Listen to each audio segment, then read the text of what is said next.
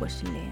如果你和我一样，喜欢在入睡前有人对你说说话，直至喃喃低语进入梦乡，那么欢迎你来到初雪莲的睡前时光。伴随着霸王寒流到来，二零二一年的一开始。元旦一月一日上午七点四十五分，在宜兰的太平山迎来了初雪。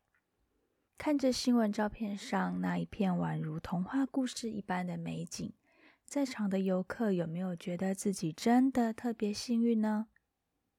我对雪的第一印象其实是来自我父亲年轻时的几张照片。小时候对父亲的印象是不苟言笑。严肃又敬畏的，但那些照片里的爸爸和朋友们，几个大男人在雪地里嬉闹、堆雪人、勾肩搭背的合照，嘴巴笑得好大，当时便觉得雪真是神奇呀，能让我的父亲笑得那么开心。今晚我想说一个关于孩子们第一场雪的故事。初雪，图文的作者是朴宝美，由童梦馆事业部统筹出版。朴宝妹出生于十二月的首尔，因此一到了冬季，就会开始期待生日的时候是否会下雪。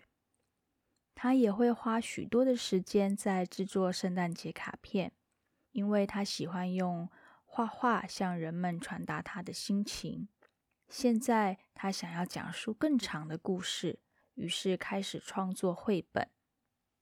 初雪是他第一个图文绘本作品。为了记录等待与期待下雪的那种悸动心情，以及生活中各种地方的小细节，他将所有的观察都写入这本绘本。在二零一三年的时候，这本绘本曾经获得韩国文化体育观光部优秀教育图书。绘本中利用了最简单的色调及细腻的笔触，描绘出第一场雪的美丽样貌。就让我们跟随书中的小女孩，一起进入故事中那个美丽的场景吧。窗外缓缓的、慢慢的飘落着小东西。小女孩揉揉眼，啊慢慢的爬到窗边。啊，是下雪了！原来是白色的雪花。她替自己穿上保暖的衣物，戴着手套。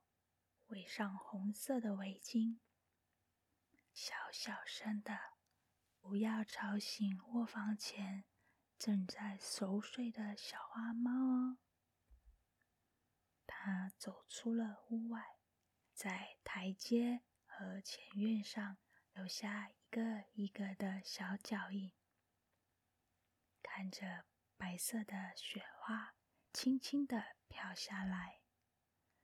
滚着雪团，白白圆圆的，咚咚咚咚，咚咚咚咚，咚咚咚咚，慢慢的滚着，滚出了家门外，滚下了社区的阶梯，在路上滚着雪球，在农田，雪在月光下飘落。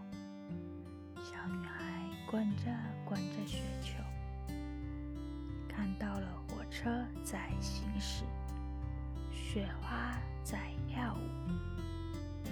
经过了没有人的森林，雪还在下。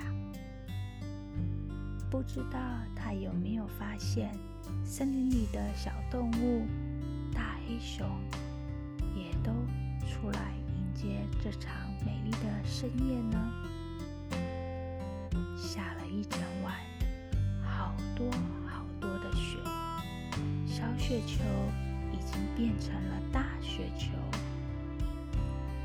雪球滚啊滚的，一经比小女孩还要大，还要高了。雪球滚啊滚，滚到了山脚下，大片平原已经被白雪覆盖。原来大家都在这里呀！孩子们开心地迎接着第一场雪，开心地一起堆着雪人。小女孩带着她的雪人好朋友回家。替她围上暖和的红色围巾。哇，这是今年下的第一场雪。今晚的故事就说到这里喽。气象局表示，这两天全台气温将再度下降，迎来寒流，而且这一次的。水汽很多，湿冷的感受会很明显。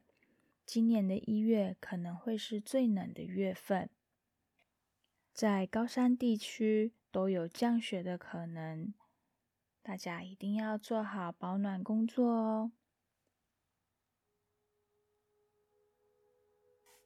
你们有觉得已经挥别二零二零年的阴霾了吗？我自己是还没有明显的感觉。前几天在图书馆中，我找到了一本古老神秘的魔法书《巫术大全》。据说这本巫术秘籍上一次出现是在英格兰伊丽莎白女王时代，被后人在古密柜中初次寻获。里面记载了强大的梅林巫师生平事迹与魔法力量。书本里面有提到，有了魔法，一根木头也可以变成威力强大的魔棒，混合各种药草也可以制造出魔药来。巫师就是有这种把不起眼的东西变成魔法物的本领。巫师的这种特殊本领，除了让物体飞行之外，也包括制造效期长达千百年的护身符或辟邪物。我在书中看到了一个特殊的图案，是木星护身符。他说，只要佩戴木星护身符，就能带来智慧和财富。只要参照图表。选择正确的符号来刻画护身符就可以了。佩戴木星护身符的时间是星期三，并要配合穿着蓝色巫师袍。嗯，你们会想要试试看吗？我将巫术秘籍中看到的木星护身符拍下来，放在这一次的封面上。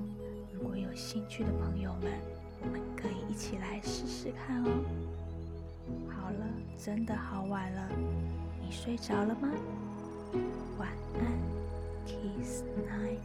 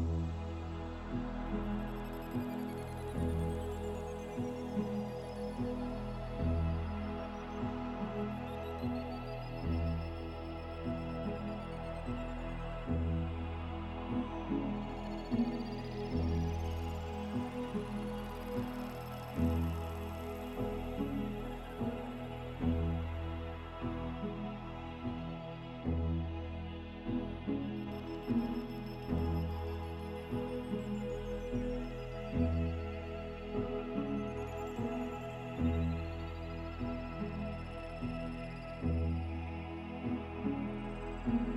you.